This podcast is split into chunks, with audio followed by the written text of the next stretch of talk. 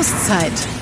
Der Recken-Podcast. Das ist so geil. Das ist ein unbeschreibliches Gefühl. Dieser Podcast beginnt mit einer offiziellen Mitteilung des Deutschen Handballbundes, die uns soeben erreicht hat. Ich zitiere wörtlich. Liebes Auszeitteam, nach ausführlicher Prüfung müssen wir leider mitteilen, dass wir Ihren Antrag mit knapper Mehrheit ablehnen. Die Tabelle des elften Spieltags der Likimoli Handball-Bundesliga wird nicht als offizielle Endtabelle der Saison 2019-2020 akzeptiert. Ja, und da machen wir eben weiter und sind nicht jetzt schon Meister, sondern machen die nächste Auszeit wieder mit einem fantastischen Gast. Ich bin Olli Seidler. Und ich bin Markus Ernst. Man munkelt ja, es, eine Stimme hat gefehlt, sonst wäre der, wär dem Antrag ja. stattgegeben gewesen. Ja, ja, und der kam auch noch aus dem Handballverband Niedersachsen, habe ich gehört, weil die wollten einfach weiter guten Handball sehen. Ein Stück des Erfolges der Recken ist auch unser Jugendkoordinator. Wir haben heute mal Heidmar Felixson zu Besuch. Hallo Heidmar. Hallo. Du bist ja im Grunde genommen schon eine niedersächsische Handballlegende. Bist schon äh, seit Jahr und Tag hier, hast schon von 2004 bis 2009 hier bei Hannover Burgdorf gespielt, in der Regionalliga angefangen. Kannst du dich eigentlich noch an deine ersten Stunden hier bei uns in Hannover erinnern? Auf jeden Fall. Und äh, das werde ich auch nie vergessen. Und ich glaube, das war auch so gewollt, dass ich irgendwann hier lande, über Spanien, aus Island hierher. Und äh, deswegen kann ich mich an alles ganz gut erinnern, wo ich die erste Nächte übernachtet habe. Und wo war das? In Schillerschlage, tatsächlich, wo ich jetzt wohne. das hat dir so gut gefallen, dass du da gleich festgestellt hast, da bleibt ja. der Lebensmittelpunkt. Genau, und äh, da war ich die erste drei äh, oder vier Tage wegen äh, meiner Wohnung oder das Haus war noch nicht fertig und äh, ja, in Schillerschlage angekommen und äh, dort geblieben. Du bist 2004 gekommen, damals war die TSV ja noch in der dritten Liga, wenn ich es richtig auf dem Schirm habe. Ich glaube 2005 dann der erste Aufstieg in die zweite Bundesliga. Wie waren die Strukturen damals? Was hast du vorgefunden? Ähm, das war auf jeden Fall ganz, ganz andere Strukturen, als ich gewohnt habe. Und ich hatte auch schon äh, ja, blöde Blicke von, äh, von meiner Handballfreundin in Island, warum ich nach Deutschland gehe in die dritte Liga. Aber ich weiß, wusste von Anfang an, das war auch die richtige Entscheidung. Und denke, die beste Beispiel ist, wann wir in Trainingslager gefahren bin, äh, sind mit äh, Nekros Portella. Äh, Treffen war am Freitag in Burgdorf und ich hatte meine Koffer und alles so, als ich in original optimalen Trainingslager fahre und wir sind nach Ramlingen acht Kilometer und das war der Trainingslager. war ein guter Trainingslager und äh, aber war nicht so weit weg. Nochmal auf deinen Namen zurückzukommen.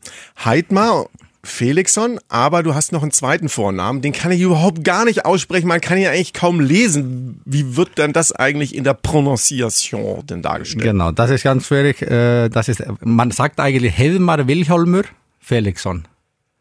Also, Und äh, Wilhelmer ist... Äh, Springen wir nochmal nach, Markus. Helmar Wilhelmer Wilhelmö. Ja, ganz nicht so, aber in die Richtung. Kannst ja. du es besser, Olli? Natürlich kann ich es besser. Aber ich werde es jetzt nicht beweisen. Wir können natürlich auch probieren mit unserem Vulkanausbruch. Äh, ja, ja. Eyjafjallajökull. Ja. Eher Ja, so ungefähr. Der hat mir damals auch was mit der Lufthansa kaputt gemacht. Ach so, ja. Wir müssen ja froh sein, dass wir den Podcast überhaupt heute stattfinden lassen können, denn Olli ist Opfer des... Äh Am Tag des Lufthansa-Streiks. Aber egal, wir äh, haben das hier alles hinbekommen, wollen wir auch gar nicht über irgendwelche Unwägbarkeiten sprechen schauen wir doch lieber auf das, was fantastisch ist. Und das ist aktuell ja die Saison der TSV Hannover Burgdorf. Und das der vielen, vielen jungen Spieler, die wir da haben. 25,7 Jahre alt im Durchschnitt. Der jüngste Reckenkader aller Zeiten. Ja, da sind ja ganz viele Spieler auch dabei, halt mal, die durch deine Hände gegangen sind, die durch deine Hände geformt wurden. Ähm, dir muss doch aktuell, wenn du das da auf dem Spielfeld siehst, das Herz aufgehen, oder? Auf jeden Fall, aber ich bin natürlich nicht alleine, äh, sag mal, äh, schuld, dass wir so viele gute Leute nach oben gebracht haben, sondern es sind viele, viele andere sehr gute Trainer, die wir haben. Und äh, aber ich merke das schon, wenn ein Vincent Büchner ein Tor macht, dann freue ich mich ein bisschen äh, anders auf jeden Fall. Da kommt ein paar Gänsehautmomente, vor allem wenn das wichtige Tore sind. Äh, es ist schon. Äh, Rhein-Neckar-Löwen, der genau. Ausgleich, Büchner außen angespielt, er übernimmt die Verantwortung in einer heißen Situation, wo man gegen die Rhein-Neckar-Löwen erster Hälfte minus sechs hatte und er macht den Ausgleich. Ja, und das ist einfach ein fantastisches Gefühl und ich freue mich immer einfach riesig und das irgendwie lässt noch nicht nach. Kannst du denn auch feststellen, dass es da einen Effekt bei euch ähm, aufgrund der erfolgreichen Bundesligamannschaft jetzt auch im Hauptverein gibt? Also nicht nur, du trainierst ja die zweite Mannschaft, aber als Jugendkoordinator hast du ja auch alle Jugendmannschaften mit im Blick, dass man da merkt, dass den Kindern oder den Jugendlichen einfach viel mehr Spaß macht, äh, dass die das gerne gucken, dass die auch erfolgreich Handball spielen. Kann man das sagen oder? Definitiv. Und äh, man merkt das auch, dass äh, die, die Nähe ist viel, viel kleiner geworden. Äh, die C-Jugendliche, die B-Jugendliche, äh, die haben auch diese Spieler, zum Beispiel Vincent oder Veit oder wie auch immer, äh, die haben die letztes Jahr, vorletztes Jahr einfach jeden Tag im Training gesehen und jetzt merken die zwei Jahre später, spielen die in die große Arena und äh, deswegen einfach die Entfernung ist nicht so weit. Und das ist auch das Schöne bei uns, dass die wissen, dass äh, wenn die hart arbeiten, dass äh, die Belohnung wird auf jeden Fall kommen und dann auch schnell. Wenn man da nochmal drauf blickt, Veit Mevers, Joshua Thiele, dann Janis Krone, Malte Donka, Martin Hanne, Hannes Feise, Vincent Büchner haben wir schon drüber gesprochen. Timo Kastening kommt ja auch aus der Reckenschmiede. Wer hat von denen für dich so den ganz besonderen Schritt bisher schon gemacht? Ja, ich denke, äh, man darf auch nicht vergessen, wir haben auch einen Peter Juritz, äh, der ein sehr, sehr starker mhm. Abwehrspieler ist. Der war leider nur lange krank und äh, den müssen wir auch auf jeden Fall auf der Rechnung haben. Aber ich denke, was mich am meisten freut gerade, natürlich für alle, aber am meisten die Entwicklung von Vincent Büchner ist natürlich fantastisch. Und die Überraschungsabwehrrakete Malte Donker, ich glaube, keiner hat mitgerechnet, dass er so einschlägt und einer von den besten Abwehrspielern von denen. Und ich glaube, die beiden das macht echt schon Spaß, die beiden zuzugucken. Warst du da selber auch ein Stück weit überrascht, was da in Malte Donker drin steckt? Ähm, ich meine, dass er ein guter Abwehrspieler ist, wusstest du garantiert aus der dritten Liga, dass er jetzt den einen oder anderen Bundesligaspieler aufhalten kann, vielleicht auch noch, aber dass er dann so Raketen wie jetzt Rhein-Neckar-Löwen, Andi Schmid, Mats Mensalasen da an die, eng an die Kette legt. Ähm, kam das für dich überraschend? Äh, nicht ganz unbedingt, äh, wegen Malte ist einfach äh, von, von Abwehrintelligenz äh, her einfach sehr, sehr weit. Und, äh, aber dass er so richtig so, so einschlägt, war natürlich nicht unbedingt zu sehen. Aber dass er gut Handball spielen oder gut Abwehr spielen kann, das äh, wussten tatsächlich alle. Jugendkoordinator bei den Recken. In erster Linie, wie muss man sich da deinen Tagesablauf, wie muss man sich deine Woche vorstellen? Naja, das ist natürlich, äh, A, ich bin natürlich auch Trainer äh, nebenbei, sag mal so. Äh, viele Videostunden, was ich natürlich äh, mir angucken musste, um die Vorbereitung für die äh, für die äh, Jungrecken. Sonst ist das Kontakte mit den Schulen, ganz viele äh, Schulbesuche, und äh, auch HVN Vormittagstrainingseinheiten, aber grundsätzlich HVN musst du nochmal. Handballverein Niedersachsen. Genau, genau Handballverein Niedersachsen mache ich auch Vormittagstraining äh, mit den Linkshändern, da ich auch selber Linkshänder bin. Aber das ist einfach äh, von morgen bis abend bin ich Handball äh, ja begeistert und bin einfach jeden Tag dabei und das ist wie gesagt Schulprojekten ganz viel und in die Schulen zu gehen und äh, ja, mich vorbereiten auf Trainingseinheiten und so weiter. Und ganz gerne gucke mir auch die Trainingseinheiten von ersten Herren an und um zu lernen natürlich. Genau, die Recken sind mittlerweile, haben wir, glaube ich, 95 Partnerschulen, auch ganz viele Partnervereine, wichtiger Bestandteil deiner Aufgabe. Ähm, jetzt hast du mit Carlos Ortega und Ica Romero zwei Spanier an deiner Seite, mit denen du dich eng austauscht. Inwieweit hat das vor allem am Anfang auch geholfen, ähm, dass du für fließend Spanisch sprichst? Weil du ja drei Jahre, glaube ich, bei Bidosa Irun warst. Genau, ja, das war natürlich Vorteil und hat einfach Spaß gemacht, mich ein bisschen so, dass man äh, ein bisschen die Spanisch äh, beibehält, aber jetzt mittlerweile, äh, Ike spricht äh, sehr, sehr gebrochene Deutsch immer noch, aber man kann sie gut verstehen, das ist kein Problem. Und mit Carlos kann man auch mittlerweile ganz gut auf Deutsch oder, äh, oder Englisch und deswegen haben wir mittlerweile äh, sprechen wir nicht so viel Spanisch mehr. Aber war natürlich auch schön am Anfang, definitiv. Was kann denn unsere Jugend reißen? Was äh, ist bei der B-Jugend, was ist bei der A-Jugend möglich? Da gab es ja schon den einen oder anderen Erfolg in der vergangenen Saison, wo es echt ganz eng war ja, dieses Jahr haben wir natürlich den Pech, dass wir haben äh, fünf äh, Leute, die letztes Jahr aus der A-Jugend rausgekommen sind. Das waren natürlich alle äh, Top-Talente. Und äh, jetzt haben wir so ein kleines Loch äh, und nicht so einen großen Erfolg, aber ich sehe das unproblematisch, wegen äh, man kann nicht jedes Jahr immer vier, fünf Leute, wegen dann haben wir keinen Platz mehr nach oben, deswegen äh, ist nicht unbedingt. Letztes Jahr war Viertelfinale, wenn ich mich richtig erinnere. Genau, ja. genau. Und jetzt haben wir natürlich auch äh, mit die Verletzungen von von Martin Hanne, äh, von Nils Schröder ist auch noch ein Talent, die wir äh, in unsere Reihen haben, der leider jetzt nochmal operiert werden muss. Und Ike hatte da wirklich äh, ganz schweres Jahr äh, hinter sich. Oder Als 19 Trainer. Ja. ja. Und äh, ganz schwieriges Jahr wegen einfach viele Verletzungen und äh, die erste Herrin brauchte ganz viele Spieler von mir. Ich brauchte ein paar Spieler von ihm und er musste natürlich dann auf die B-Jugendliche zugreifen. Deswegen ist das so alles eine kleine Kettenwirkung, aber äh, Ike macht das äh, sehr gut und äh, Jungs entwickeln sich, aber ähm, wir werden wahrscheinlich dieses Jahr nicht, oder wir werden nicht diese gleiche Leistung haben können wie letztes Jahr. Ja, du hast gerade ange die Kettenwirkung, es geht, zieht sich ja so ein bisschen wie ein roter Faden durch. Du hast ja auch in der dritten Liga ähm, häufig Probleme, überhaupt ähm, sieben Spielfähige aufs, äh, auf den Spielberichtsbogen ähm, zu schreiben, weil eben bei Carlos ganz viele Jungs im Einsatz sind. Ähm, wie würdest du eure Philosophie beschreiben? Ist es wichtiger, dass die individuelle Klasse oder die individuelle Weiterbildung der Spieler, der einzelnen Spieler vorangeht oder ähm, wollt ihr unbedingt jedes Jahr auch um Titel mitspielen in den höchsten Klassen? Nein, nein. Ähm, wir müssen auf jeden Fall zusehen, dass wir uns äh, weiterhin für die A-Jugend-Bundesliga qualifizieren. Das ist das Wichtigste. Genau das gleiche für den Nachwuchskader oder die Jungrecken. Das einzige Ziel, was ich habe, ist einfach nicht absteigen. Und äh, wo wir am Ende landen, spielt gar keine Rolle, sondern wichtig ist einfach die individuelle Entwicklung von den Spielern. Wegen, äh, ob wir gewinnen zehn Spiele oder, oder nicht, äh, Hauptsache wir bleiben drin.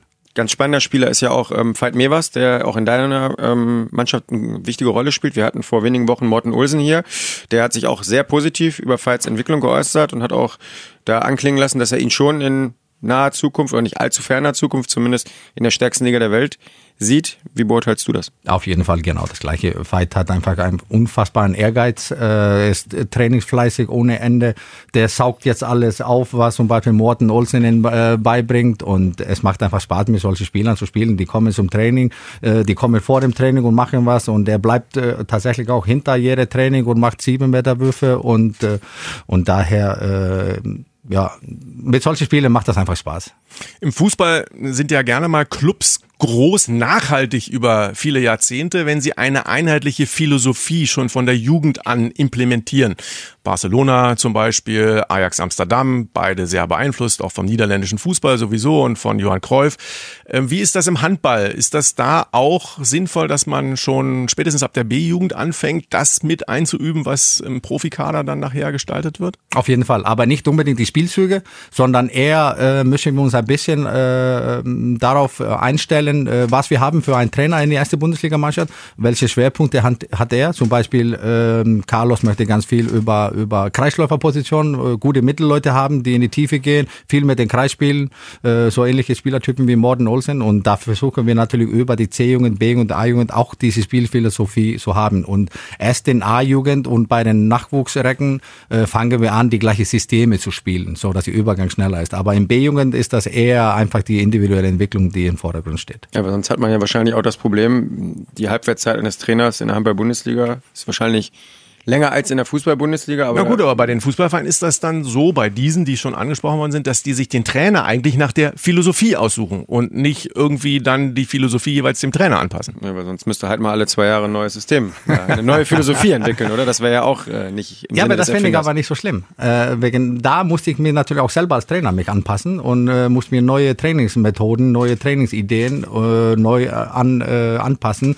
und das entwickle ich äh, mich als Trainer auch und deswegen da braucht man aber ein mit der Qualität eines Heidmar Felixson.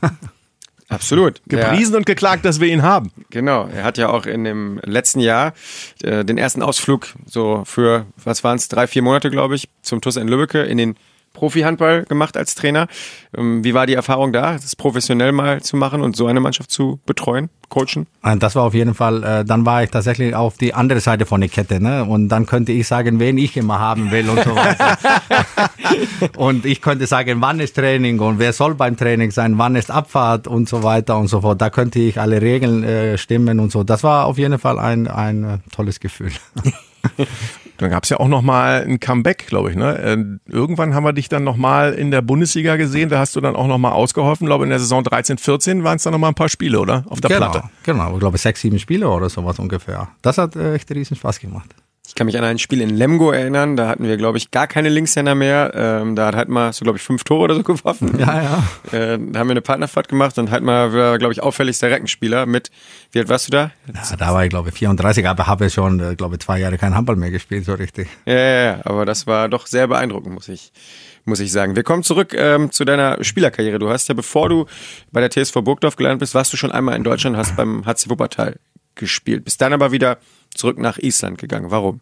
Äh, A, ähm, meine Frau, äh, meine Ex-Frau war dann schwanger und ähm, der Arzt hier in Deutschland meinte irgendwie könnte sein mit dem Herz von äh, von unserem Sohn, was ich Gott sei Dank nicht rausgestellt habe, sondern gesund, kerngesund und top, alles in Ordnung. Mhm. Und deswegen haben wir uns einfach entschieden, äh, wir hätten auch in Deutschland bleiben können, aber wir wollten einfach äh, wieder zurück dann, äh, falls was kommen sollte. Und dann wären wir in die Nähe von der Familie und so weiter und so fort. Und äh, als alles gut war, sind wir dann wieder, haben die Koffer gepackt und sind dann nach Spanien gegangen. Das, nicht nach Deutschland, sondern nach Spanien. Von 2002 bis 2004, was war das Besondere damals da in Spanien? Was ist das Besondere am spanischen Handball und der Reiz? Äh, ich hatte tatsächlich zwei Jahre lang keine normale Schuhe an, außer die Handballschuhe, sondern war das nur Flipflops. und ähm, ja, das Wetter war natürlich toll. Äh, wir haben direkt am Strand gewohnt, hatten auch Swimmingpool im Garten gehabt. Ähm, ich habe schon Winterreifen an den Stuhlen gerade. ja, und ähm, die brauchst du da nicht in Spanien. Das Essenkultur in dem Baskeland äh, kann auch Ica Romero äh, auch bestätigen. Das Essenkultur ist einfach fantastisch und das, äh, wie die Leute das Leben genießen und so weiter, das war einfach, ja, die Zeit wird man auf jeden Fall äh, nicht vergessen. Ich kann ich die Anekdote anbringen, weil wir beim Wetter in Spanien sind, als wir Juan Andreu in einem Kader bei uns hatten, den Spanier, Kreisläufer. Ja. Die älteren Hörer hier werden sich noch erinnern, ähm, als der das erste Mal hier im Winter dann war, hat er das erste Mal in seinem Leben Schnee gesehen. Der war völlig von den Socken. Der wusste gar nicht, was los ist. Der hat Joachim Hickerüth, seinen Kreisläuferkumpel, damals angerufen, dass er ihn abholen soll, weil er gar nicht sich getraut hat, mit dem Auto loszufahren. Also Schnee kennt er halt mal, klar. Logischerweise, gar keine Frage. Aber das muss ich auch nochmal fragen zu Island. Ein Land mit äh, 320.000 bummelig Einwohnern.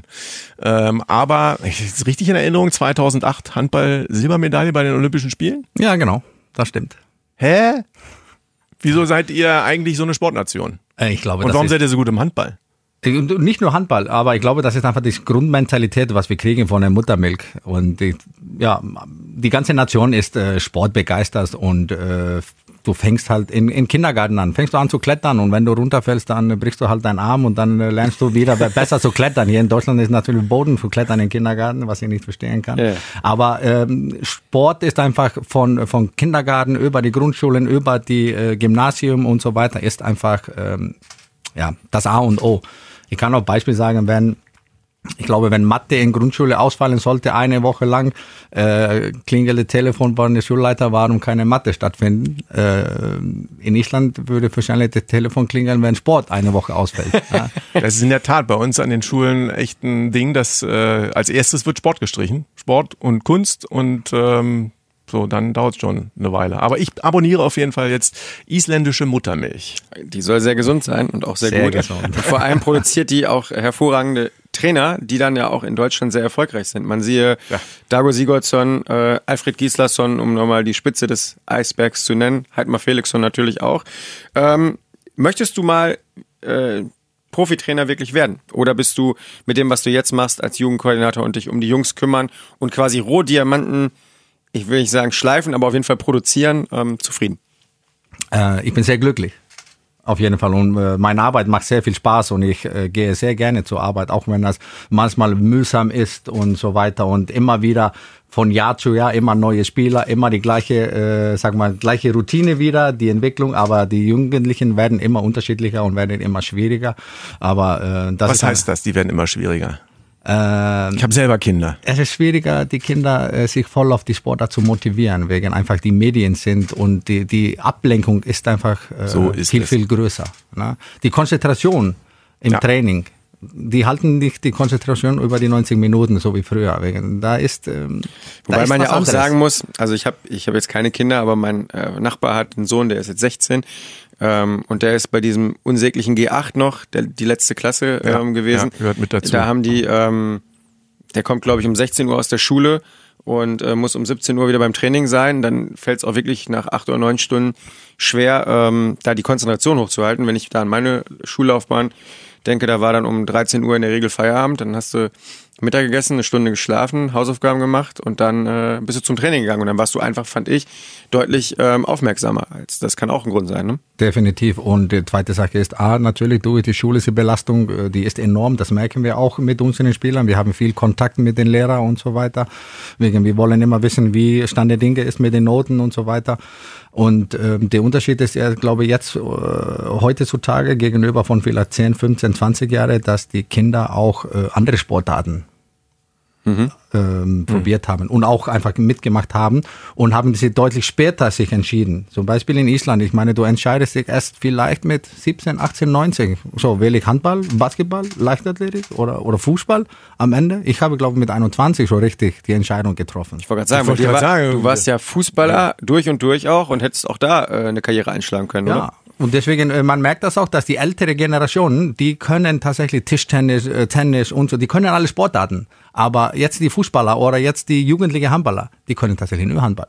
Wenn, wenn wir die Fußball machen beim Warmachen, das ist, äh, sollte eigentlich auf YouTube äh, Wird von Jahr zu Jahr schlechter, ja, das stimmt. Da habe ich, ich auch noch mal ganz kurz die Augen zu schließen. Wir erinnern uns an den 5. Juni 2011. Es ist ein warmer Tag in Niedersachsen. Der legendäre Trainer Kurt Becker steht an der Seitenlinie und wechselt beim Stand von 3 zu 3 Heidmar Felixen ein. Es geht gegen Eintracht Nordhorn in einem Fünftligaspiel, also Oberliga Niedersachsen und es fällt das 3 zu 4 für Nordheim, aber dann, dann schießt er davon ist allen enteilt und macht den Treffer zum 4 zu 4 und im Endeffekt gibt es noch den 5 zu 4 Erfolg für den Verein Ramlingen-Elershausen. Ich wollte gerade sagen, sind da so wenig Tore im Handball Eintracht und zwar ist das Fußball und äh, in der Oberliga und da war Heidmar Felixen mit dabei. Und ähm, du hast einen Treffer erzielt in der Oberliga bei diesem legendären Spiel gegen Eintracht Nordheim. Hast eigentlich nur gegen Nordheim getroffen in der Oberliga, nämlich im Hinspiel hast du auch getroffen gegen Nordheim. Ähm, wie kommt das denn? Ähm, wie kam das dazu, dass du also nicht nur Profi-Handballspieler, sondern eben auch im Fußball in der fünften Liga hast reüssieren können? Ich glaube, das hat einfach mit das zu tun, dass ich äh, mein ganzes Leben lang Fußball gespielt habe. Und ich habe auch äh, mit 16 war ich der dritte Jüngste, der in der isländischen Liga gespielt habe damals. Mit äh, ja, genau mit 16 und ähm, ja, ich habe nie Fußball losgelassen. Und auch als ich Profi war, bin ich trotzdem nach Island gegangen und habe in meine Sommerpause in die erste oder zweite oder dritte Liga Fußball gespielt. Und irgendwann habe ich meinen guten Freund Kurt Becker getroffen und äh, Ja, ich glaube, auf den, auf den Deckel, auf dem Bierdeckel haben wir irgendwann unterschrieben, dass äh, wenn Vertrag ich Bock habe, dann soll ich vorbeikommen. Und ich Unbefristet. Bin, ich bin vorbeigekommen und äh, ja, dann ging das alle ratzfatz und das war echt eine tolle Zeit und ich bin sehr dankbar, dass Kurt äh, mir das erlaubt habe. Aber das hat echt Spaß gemacht. Der isländische Fußballstar des SV Ramling. Und in der Szene kennst du dich eh auch aus. Bist Fan von welchem Club? Äh, Manchester United. Es gibt auch nur einen Verein. Das ist nur Manchester United. Alles andere müssen wir nicht diskutieren. Und im Theater of Dreams schon mal gewesen, Old Trafford? Ja, zweimal. Zweimal. Genau. Einmal, äh, nee, Quatsch, doch, einmal, Entschuldigung. Äh, ich bin zweimal in Barcelona gewesen. Einmal in Manchester. Einmal in genau. Manchester, bei einem Spiel von Manchester United. Gegen aber Tottenham. Da läuft es doch jetzt schon seit längerer Zeit nicht ganz so gut, oder? Da hast du zu leiden im Moment. Ja, aber das ist alles Lernprozess. Es kommt noch. Jose Mourinho, eine Legende auch bei Manchester United. Ähm, Nein, nicht naja. so wirklich. Zumindest war er mal Trainer. Ein großes Missverständnis. Bevor er rausgeegelt wurde. Trainer für die Bundesliga?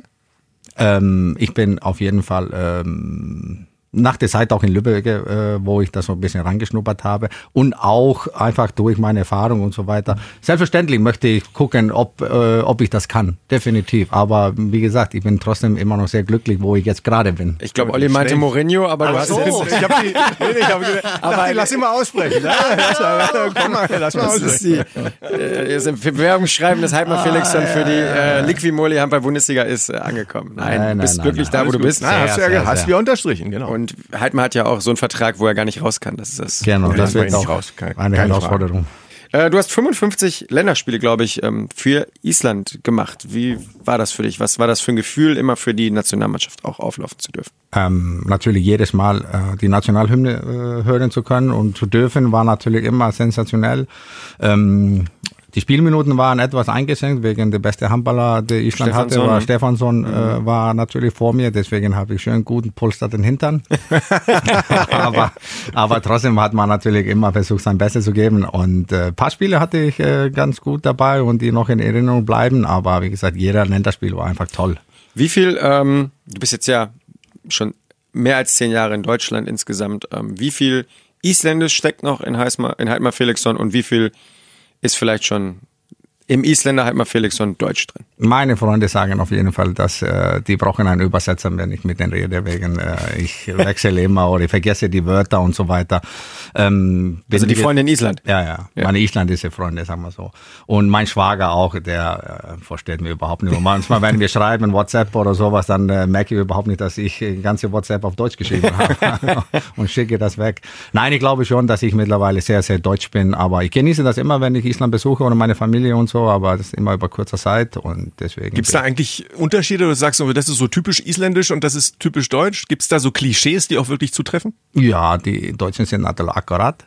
Und äh, Bürokratie natürlich äh, ändert sich auch nicht, obwohl wir 2019 haben. Ja, das, das natürlich ist immer ein bisschen äh, mühsam. Aber Island ist, glaube ich, so zwischen Spanien und Deutschland. Island, Spanien ist sehr locker, Deutschland ist sehr strukturell und Island ist da irgendwo perfekt. so in die, äh, genau perfekt, genau, genau da in die Mitte. Wir haben ja viele Hörer, die mit Sicherheit auch schon mal in Island waren, viele aber auch noch nicht. Ähm, was würdest du denen empfehlen oder warum soll man unbedingt Island besuchen? Ähm, Natur. Island ist Natur pur äh, ohne Ende. Das ist äh, viele Wasserfälle, diese warme Quellen. Äh, das sind die Geysire, glaube ich, oder was ist das? Genau, Geysire und einfach äh, warme Bäder überall mit bubbelndes Wasser. Ähm, die Menschen sind sehr freundlich, sehr offen. Ähm, Essen ist finde ich sowieso immer ganz gut. Aber man, sieht doch ein halbes Jahr bei euch die Sonne nicht, oder? Ist das nicht so? Und deswegen solltest du im Sommer dahin fahren. also wie du das immer machst. genau, genau. Nein, aber die Natur ist einfach, äh, einfach fantastisch. Und das Schöne an Island ist auch, dass du kannst wirklich eine Stunde fahren, du hast äh, drei verschiedene Wettersituationen gehabt und deswegen es macht einfach Spaß. Das Wetter oder sag mal, das Regen kommt nicht von oben wie hier, sondern eher von unten. Du bist ein Naturmensch, du bist aber auch ein Familienmensch neben dem Sportmenschen. Du hast äh, vier Kinder, wenn genau. ich das äh, richtig gezählt habe. Genau. Ähm, wie ist das auch jetzt hier mit der Familie? Und ich glaube, irgendwie da, wo du wohnst, ist das auch relativ natürlich. Man könnte fast sagen, es ist äh, ländlich. Ländlich, genau. Sehr ländlich. Äh, der Nachbar gegenüber hat die Kühe und dann ist der Tierarzt auf die andere Seite mit den Pferden. Ich habe auch selber Pferde, Hühner, Wachtel, zwei Hunde.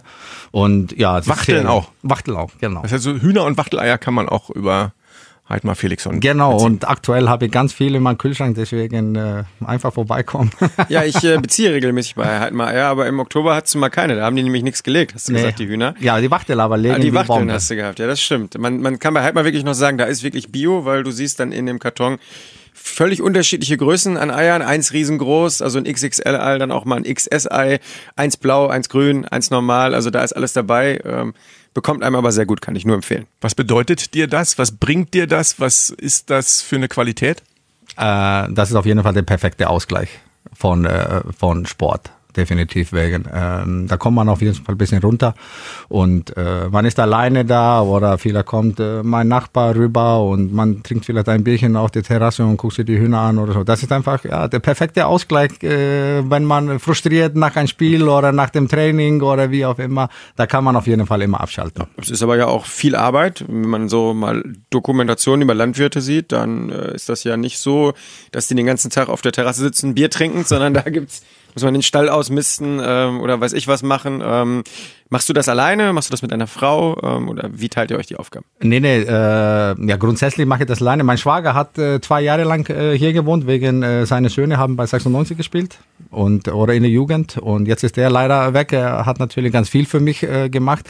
Aber äh, meine Nachbar, mein, mein, mein bester Freund ist mein Nachbar und äh, wenn ich zum Beispiel auf Lehrgängen bin oder sowas, äh, dann weiß ich auch, dass mein Nachbar da äh, komplett alles übernehmen kann. Und aber sonst mache ich das alleine und mache das auch gerne. Das ist auch kein Problem. Wir haben hier, wenn wir Profis, Spieler hatten, mit denen darüber gesprochen, wie so deren Väter sich eingemischt haben oder noch einmischen äh, in den laufenden Spielbetrieb und sie kritisieren oder loben etc. Wie machst du das mit deinen Kindern?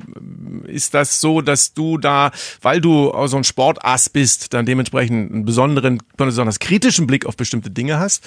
Oder bist du eher der positiv bestätigende? Wie, wie machst du das? Ist das anders im Umgang mit den Kindern als mit den Jungs in der Akademie? Ähm, nee, tatsächlich äh, vielleicht schon, aber man hat vielleicht ein bisschen andere Nähe. Mein Sohn hat auch äh, hier bei uns, ähm, meine Kinder wohnen alle in Island und äh, mein Sohn, äh, 20 Jahre alt, äh, hat äh, ein Jahr hier bei uns gewohnt oder bei, äh, bei mir.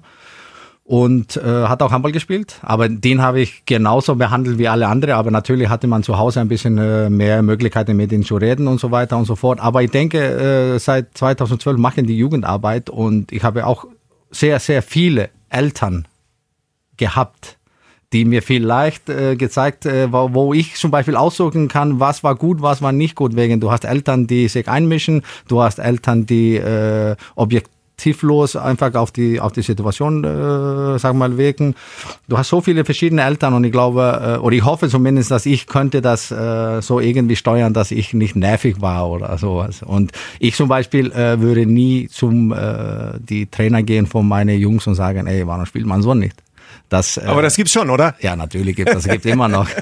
ja, schon so zehn Minuten WhatsApp, Voicemails irgendwie, warum jetzt das Kind nicht spielt und weiß ich was alles. Ich glaube, das, wird, das wird eher schlimmer als besser, oder? Richtig, richtig. Wie, ist da dein, da, wie sind deine Erfahrungen da? Ja, das wird auf jeden Fall äh, schlimmer wegen ähm, entweder ist das so, dass die, die Jugendlichen äh, werden mehr gehütet, die trauen sich vielleicht nicht. Ähm, wegen, wenn, wenn die Kinder schon 16, 17 Jahre alt, dann sollen die schon in der Lage sein, die eigene Meinung sagen und nicht, äh, dass die Eltern äh, bei den Trainern anklopfen. Das ist auf jeden Fall mein Anspruch an die, an die Jugendlichen und äh, das ist dann ein bisschen äh, ja, ärgerlich und ein bisschen mühsam, wenn die Kinder äh, von Söhnen, die 17, 18 Jahre alt und sagen, hey, was ist da los und so weiter. Wegen. Da sollen wir auf jeden Fall die Jugendlichen bei uns im Verein so erziehen, dass die nicht unbedingt Angst vor uns haben, aber Respekt ja, aber die sollen schon äh, mit uns reden können.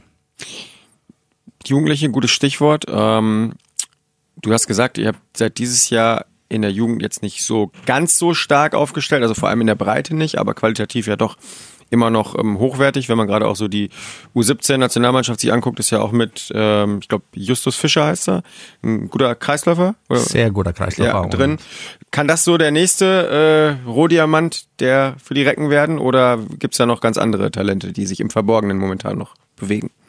Ja, ich meine, wir haben äh, tatsächlich so drei, vier, äh, die noch im C-Jugendbereich, B-Jugendbereich. Justus Fischer ist einer von denen sicherlich. Das ist ein, ein ein, ein großes Talent, der ist auch groß. Und wenn man denkt, dass er noch B-Jugend äh, spielen darf, aber spielt mal jetzt äh, bei mir in die dritte Liga und macht das auch sehr gut, sehr gut. Äh, der ist immer noch so ein kleiner Träumer, ne? das ist so, ah, la, la, la und so weiter.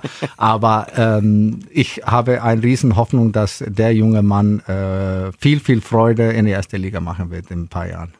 Es gibt äh, auch gelegentlich mal Stimmen, die sagen, ja, Handball muss noch mehr für Integration tun. Es müssen noch mehr Kinder in den Handballsport gebracht werden, die eben nicht ihren Entwicklungshintergrund in Deutschland haben etc. Was kann da Handball noch mehr machen oder ist das ausgereizt oder äh, sind die Argumente da zutreffend?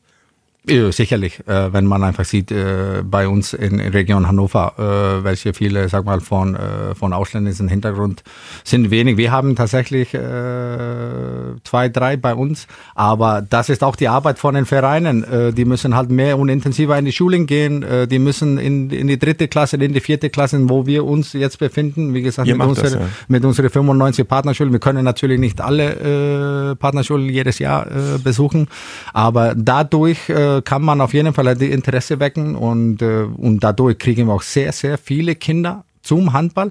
Und wichtig ist auch, wenn wir nach Helmstedt fahren oder wenn wir in Seelse sind oder Hameln oder wie auch immer, äh, die sollen definitiv nicht zu uns kommen, sondern die sollen einfach zum Handball kommen. Und äh, wir sehen auch auf jeden Fall äh, da sehr, sehr positive Entwicklung und, und vor allem, was passiert in, in Basinghausener Raum. Die haben Grundschulliga, die ist sehr, sehr effektiv und das ist vorbildlich, wie die das alles aufgebaut haben und äh, das müssen wir uns äh, echt in die Nase fassen, warum wir das nicht hier haben und das ist auch äh, eine Idee und ein Teil an die nächste Entwicklungsstufe, was wir machen werden, ist diese Grundschulliga äh, versuchen auf jeden Fall hier in Hannover auf die Beine zu stellen. Ja, es steht und fällt am Ende dann immer mit den handelnden äh, Personen ähm, und dem Einsatz vor allem und ich glaube gerade in Basinghausen, wie du gesagt hast, Pilotprojekt, was sehr erfolgreich ist, aber auch da gibt's einige wenige Leute, die das Ganze ähm, ja, Kind am Laufen halten. Das ist ja, glaube ich, häufig so das ja, Hauptproblem, oder? Die Kinder kommen nicht von alleine, man muss die abholen. Das ist so. Jetzt ist ähm, logischerweise wie überall im Leben auch nicht alles immer Gold und es gibt auch mal Tränen und es gibt auch mal Schicksalsschläge. Und das war jetzt bei euch gerade in äh, der Jugendarbeit und in der Nachwuchsarbeit bei der TSV Hannover Burgdorf der Fall. Axel Unruh, der seit 2012 im Trainerteam war, ist äh, nach Krankheit gestorben, im Alter von nur 53 Jahren. Dirk Pauling mit 51 Jahren ebenfalls äh, verunglückt in Österreich. Wie seid ihr damit umgegangen und was habt ihr für wichtige Menschen verloren? Oh, sehr wichtige für Menschen auf jeden Fall. Und äh, wenn man bei Dirk anfängt, äh, wir kennen uns so lange, seit 2004 haben wir zusammen gespielt und äh, ich habe Dirk einfach kennengelernt als ein, ein wirklich guter, guter Mann. Äh, die ganze Familie mit den Paulings, äh, das war einfach eine, eine wunderbare Familie und äh, ja, das war ein, ein tiefer Schlag tiefer Schock, äh, die keiner mitgerechnet hat. Und das Gleiche kann man über Axel äh, Unruh sagen. Der hat äh, wirklich äh, Spuren hinterlassen jetzt bei uns im Verein und vor allem bei den Jugendlichen. Der war ein geschätzter Trainer. Die Jugend, äh, Jugendlichen äh, haben gerne bei ihm trainiert. Äh, der war gerne gesehener Gast in andere Hallen. Deswegen, das war einfach für uns herber Rückschlag und sowas verdaut man auf jeden Fall äh, nicht von 0 auf 100 und ich weiß auch, dass ähm, die Spieler, der er schon betreut hat, äh, die werden schon etwas länger daran knappern haben müssen. Gedenkminute hattet ihr, ne, vor eurem letzten Spiel, glaube ich. Genau, und ja, das genau. war bewegende Moment auf jeden Fall auch in die Halle. Und, die ja. Bundesligamannschaft hat ja auch Trauerflor gegen Nordhorn, glaube ich, mhm, genau. Ähm, weil Dirk ja auch einer der Aufstiegshelden da mit war und dann Co-Trainer von Frank Carstens, glaube ich, 2009 ne? genau. und die gesamte Familie auch ehrenamtlich tätig ist.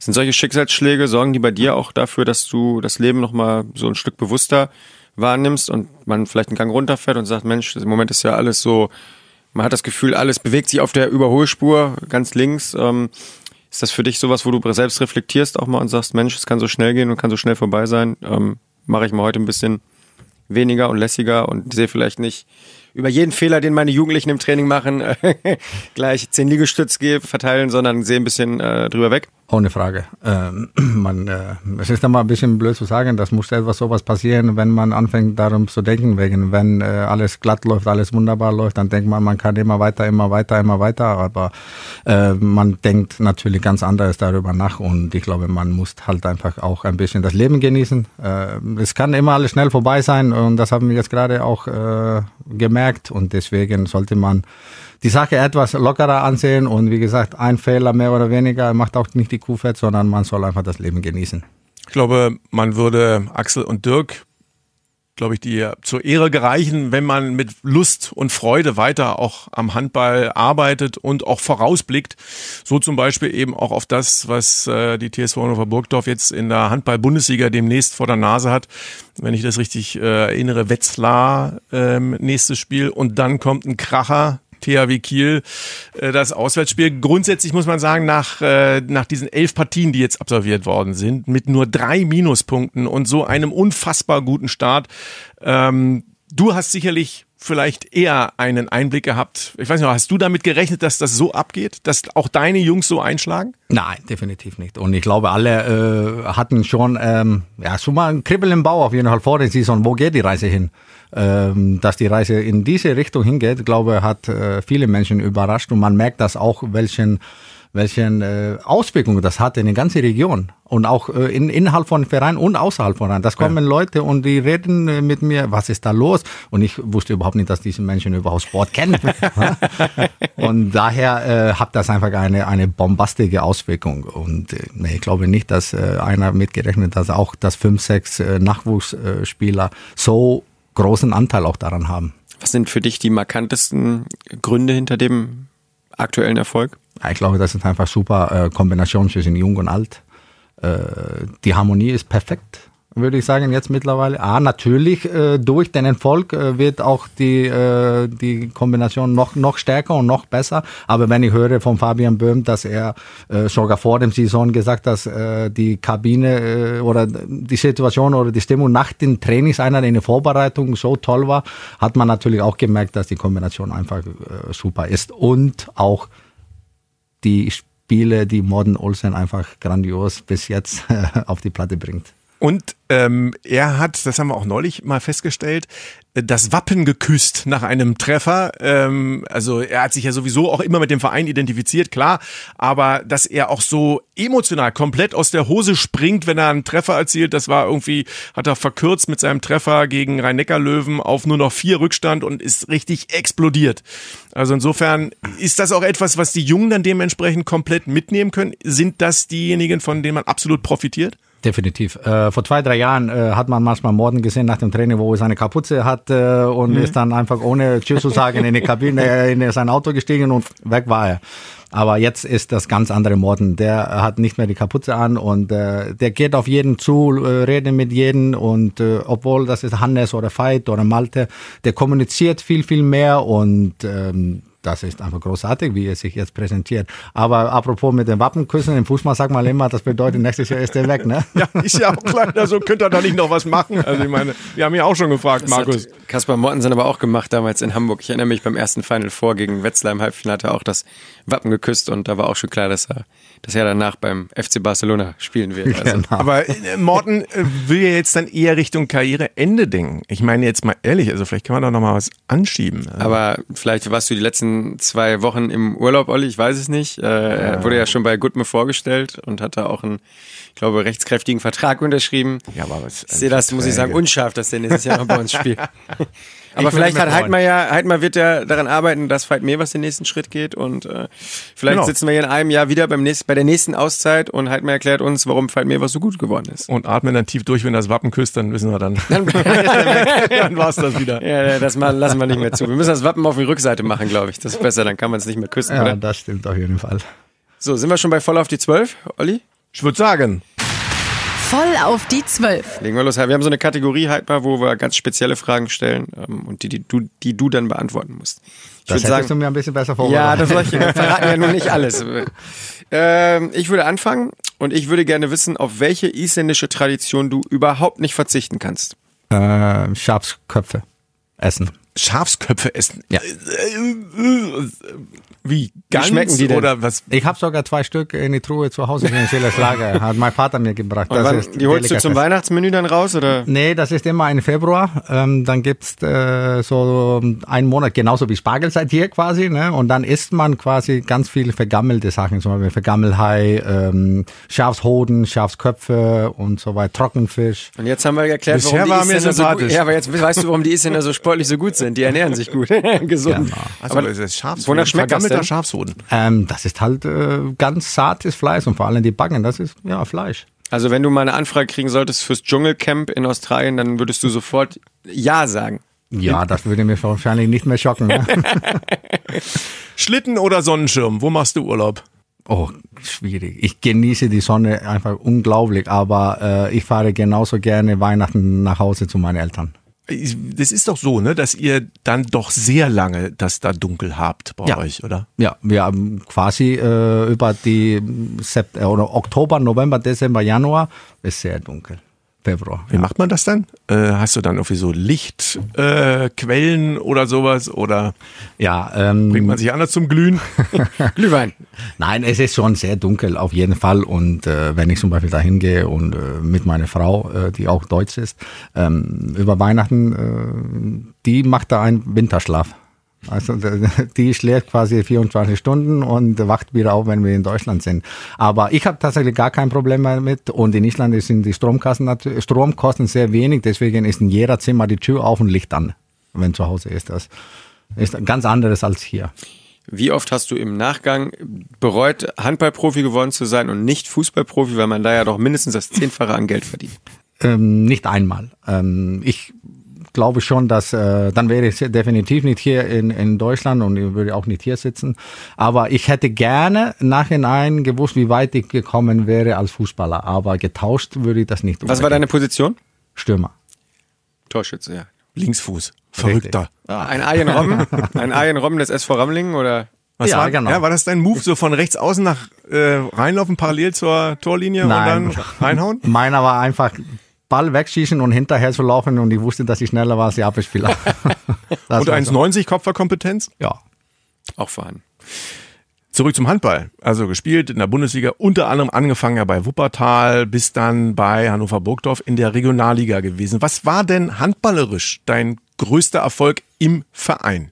Ja, ich denke, der Aufstieg in die erste Liga. Der Aufstieg in die zweite Liga war auch schon, äh, aber mit die Mannschaft hätten 2005 war das, wir, Genau, mit die Mannschaft mit Tutzkin, mit Jörg-Uwe Lütt, äh, Jiri Welling, äh, Christopher Nordmeier, Dirk Pauling und so weiter, da hätten wir aufsteigen müssen. Aber der Aufstieg in die, in die erste Bundesliga 2009, äh, wo wir Weihnachten, glaube ich, Fünfter, Sechster waren, zehn Punkte hinter. Äh, wo du denn den Vertrag unterschrieben hast, richtig, woanders. Richtig, Lübeck, genau. Und das bereue ich äh, jeden Tag tatsächlich. Die hatte schöne Zeit in Lübeck, ohne Frage, aber ähm, ich hatte nicht damit gerechnet oder überhaupt nicht daran geahnt, dass wir am Ende die äh, Spiele gegen Friesenheim gewinnen könnten, sollten. Es war ja auch knapp. War sehr knapp, aber äh, Weihnachten äh, davor sah das nicht unbedingt so aus. Aber dann haben wir die Kurve richtig gekriegt.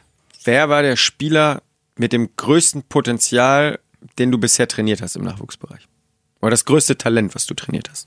Ja, ich habe das immer genossen. Äh, Frederik Repke. Ja, der war Rückraum links auch bei der ersten Mannschaft, aber viel verletzt leider. Viel verletzt, aber ich glaube schon, dass äh, Freddy äh, ist einer von den, ja, der hatte unfassbar Schnelligkeit, Sprungkraft, äh, Sprungkraft, Wurf. Er hatte auch die Einstellung, äh, aber leider war der Körper nicht die gleiche Meinung. Was war das schönste und beste Buch, was du jemals gelesen hast? Oder liest du gar nicht? Doch, ich lese gar, äh, ganz viel. ähm, ich lese tatsächlich nur isländische Krimis und da ist mein bester Autor Arnaldur Indredason. Ah klar, natürlich, den kennen wir doch beide. Ja, den kenn ich. Ja klar, Du du nicht? nicht. Oh, mei, der ist in jeder Buchhandlung zu Hause. Das äh, macht immer äh, ein Buch pro Jahr und die kommt immer jetzt Ein um Sommernachtstraum wahrscheinlich heißt es. Nein, nein, und die kann man hier tatsächlich in jeder Buchhandlung äh, in Deutschland kaufen. Die ist sowieso in äh, ganz viele Sprachen Sag's übersetzt. nochmal bitte, ich habe schon wieder vergessen. Arnaldur Indredason. Arnaldur in, Dredason. Indrelasson. Der ist der Sohn von Indrede. Ja, ja. Und die Bücher sind einfach fantastisch. Gucke gerade die Serie Vic Vikings, das hat auch so viel mit diesen Namen Vicky, zu ne? tun. Ja. Ja, den habe ich nämlich hier auch. Guck, da ist er auf dem Arm. Da auf ist dem er. Arm tätowiert. Den habe ich dabei. Ja, guck mal. Wer ist das jetzt? Ist das der Autor? Nein, nein, das ist der Ragnar Lothbrok von Ragnar den Lodbrok Vikings. von Vikings. So, Das okay. ist der Hauptdarsteller dieser Serie. Ist eine sehr, sehr coole Serie über die Wikinger. Olli, wenn du die nicht kennst und mal viel Zeit hast jetzt in den dunklen Monaten, die ja auch in Deutschland beginnen, nicht ganz so schlimm wie in Island, aber hier ist es ja auch relativ früh dunkel im Moment, ähm, kann ich dir die sehr ans Herz legen. Sehr gute Serie. Bist du so ein Serientyp auch? Guckst du viel? Ja, ja, auf jeden Fall. Auf jeden Auch Fall. deine Lieblingsserie Vikings, logischerweise, wenn man das tätowiert hat? Oder? Die habe ich schon durch. Ja, Zweimal. ich- Ja, das glaube ich. Ich bin jetzt gerade in der fünften Staffel, aber ich bin auf einem guten Weg, die auch zu vollenden. Welches Tattoo fehlt dir noch? Oh, äh, mir fehlt tatsächlich ganz viele Tattoos. Ich äh, muss noch ähm, hier vollzählig machen und eventuell auf diese Seite, aber das sind alles so persönliche Dinge, die da drauf Aber man kommen. sagt ja manchmal, das ist fast so wie eine Sucht, wenn man erstmal so damit angefangen hat, ähm, dass man dann sagt, ah, komm, irgendwann jetzt bin ich wieder dran. Definitiv. Und äh, es hat jetzt schon angefangen zu kribbeln und das dauert nicht mehr lange, bis ich da ein bisschen weitermache. Welcher Handballer war in deiner aktiven Karriere derjenige, von dem du am meisten gelernt hast, beziehungsweise den du am meisten bewundert hast? Staffan Olsson.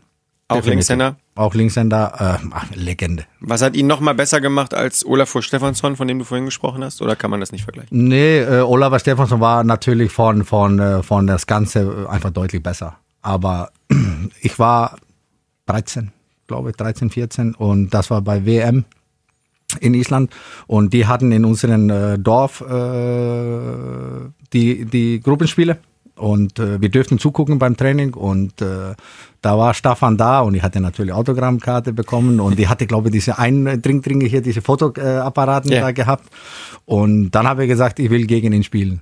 Und ähm, das war meine Motivation, mein Ziel mit 13, 14 und äh, ich habe nicht locker gelassen, ich habe getrainiert wie besäuert und einfach diesen Traum befolgt. Ich wollte gegen Staffan Olsson spielen und das habe ich dann am Ende geschafft. Yes. Wann war das? Wuppertal wahrscheinlich, ne? Nee, nee, mit Ah, Nationalmannschaft. mit Nationalmannschaft. Okay. Mit Nationalmannschaft. Da war ich 18, 18 oder 19 genau. Da haben wir in, in Schweden gespielt gegen Schweden. Man sieht, mit Einsatz, Willem und einem wenig Talent kann man sehr viel erreichen. Definitiv, da bin ich das beste Beispiel. ich konnte keinen Dreher. Immer noch nicht. Halt mal, du sitzt in einer Zeitmaschine. Du kannst dir ein äh, Jahr aussuchen, vor oder zurück, und eine Woche da verbringen. Welche Zeit, welches Jahr würdest du angeben? Wen würdest du da gerne treffen wollen? Ich würde zurück, äh, wo man äh, mit den Händen gegessen hat und war mit den Wikingern und in den Schlössern gewohnt hat und hat ein bisschen wie Schwein gelebt. Ich glaube, und man hat gekämpft und so. Ich glaube, ähm, dahin würde ich gerne. Na, weiter in die Zukunft habe ich keinen Bock drauf, wegen das wird immer noch komplizierter. aber äh, zurück äh, würde ich gerne wegen. Ich sehe mich schon mit Lammfell auf dem Rücken und auf einen schönen Gaul und ich glaube, das würde schon passen. Mit den Frauen war das da ja auch immer ganz vernünftig, was man zumindest so in der Serie sieht. Also das ging ja auch alles. ja, da, das war tatsächlich nicht, was ich gedacht habe, sondern ich wollte kämpfen. man kann sich das aber vorstellen, ne? Heidmar ja, ist schon absolut. ein Typ. Ja. Absolut. Ähm, Sachen, also bist du in Sachen Digitalisierung bist du auch noch ähm, ja so ein Stück weit ähm, hängen geblieben? Nein, was hat hängen geblieben? Ich äh, öffne meine Mails auf jeden Fall. WhatsApp ist auch kein Fremdwort für dich? WhatsApp ist kein Fremdwort. Äh, Instagram bin ich äh, nicht aktiv, aber ich habe Instagram. Äh, gucke auch regelmäßig ein. Facebook. Ja, guckst du da eigentlich auch immer mal so und überwachst du so weit deine, deine Spieler, weil gerade so B-Jugend, C-Jugend, A-Jugend, auch zweite Mannschaft, diese haben ja alle Instagram heutzutage. Das nee. ist ja das Medium. Ich Was weiß, du da so, das guckst du nochmal, wenn einer da vor dem Spiel samstags nachts um 5 Uhr aus der Disco was postet, dass Nein. du das mitkriegst? Es machen viele Trainer das, ich kann das nicht nachvollziehen. Entweder vertraue ich meine Spieler oder nicht. Und äh, früher oder später werden diese Spieler sowieso wegfallen und deswegen lohnt es sich nicht, den Aufwand zu kontrollieren. Und ich habe noch nie meine Spieler kontrolliert und werde äh, definitiv nicht damit anfangen. Aber natürlich äh, folge ich mit die Entwicklung und dann musst du machen, weil sonst bleibst du stehen. Natürlich mit, wie gesagt, äh, Instagram und so weiter. So musst du auf jeden Fall äh, so ein bisschen in die Richtung arbeiten. Die TSV Hannover Burgdorf wird am Ende dieser Saison mit einer Schlagzeile versehen. Die Profis jetzt mal. Welche wird die sein? Champions League Platz. Wow. Das ist cool. Also dann. Ich glaube, dass äh, die Mannschaft, die Tabellen äh, 1 hatte um die Uhrzeit äh, oder die äh, zu dieser Zeit in zu der dieser Saison, Zeit in ja. der Saison genau würde nicht schlechter als Dritter, richtig? Ja, es gab eine, es gibt eine Statistik, wenn man 14 zu 0 Punkte hatte, was wir ja hatten, äh, ist bisher, das hatten glaube ich 20 Mannschaften in der Historie der Handball-Bundesliga und die schlechteste Platzierung aller 20 Mannschaften war der dritte Platz. Das würde aber nicht reichen für die Champions League. Du Ach musst so. jetzt zu den besten zwei gehören. Na, dann müssen die weiterhin Gas geben. da die deutsche Handball-Bundesliga, wir haben es ja am Anfang gehört, ja, Anträge. gesagt hat, der Antrag auf Festsetzung der Bundesliga-Tabelle vom 11. Spieltag als Endtabelle dem wird nicht stattgegeben, müssen wir halt ein bisschen weitermachen. Genau, dann stellen wir einen neuen Antrag, dass wir zukünftig nur noch zu Hause spielen. Ich glaube, der geht mit Sicherheit durch. Na, da sind wir mal ganz zuversichtlich. Das war ein fantastischer Podcast. Wir bedanken uns ganz herzlich bei Heidmar Felixson. Super, dass du da gewesen bist. Genau, beim nächsten Mal aber nur unter einer Bedingung, du musst den Schafskopf mitbringen. Olli, den müssen wir beide dann Ich nehme die Hoden, die, ja, gefällt die vergammelten. das nehme ich da auf der Bord, das nehme ich mit. Ja, das machen wir. Wir haben ja ein Jahr Zeit ungefähr, bis wir dich wieder einladen. Wir, überlegen uns das ja noch, aber äh, das werden wir dann mal probieren. Dann bringst du uns mal ein nettes Geschenk hier mit in den Podcast und wir haben ein schönes Bild. Und bis dahin heißt es hier Recken, Rocken. Der Recken Handball Podcast. Eine Produktion von Antenne Niedersachsen in Zusammenarbeit mit der TSV Hannover Burgdorf. Die Recken!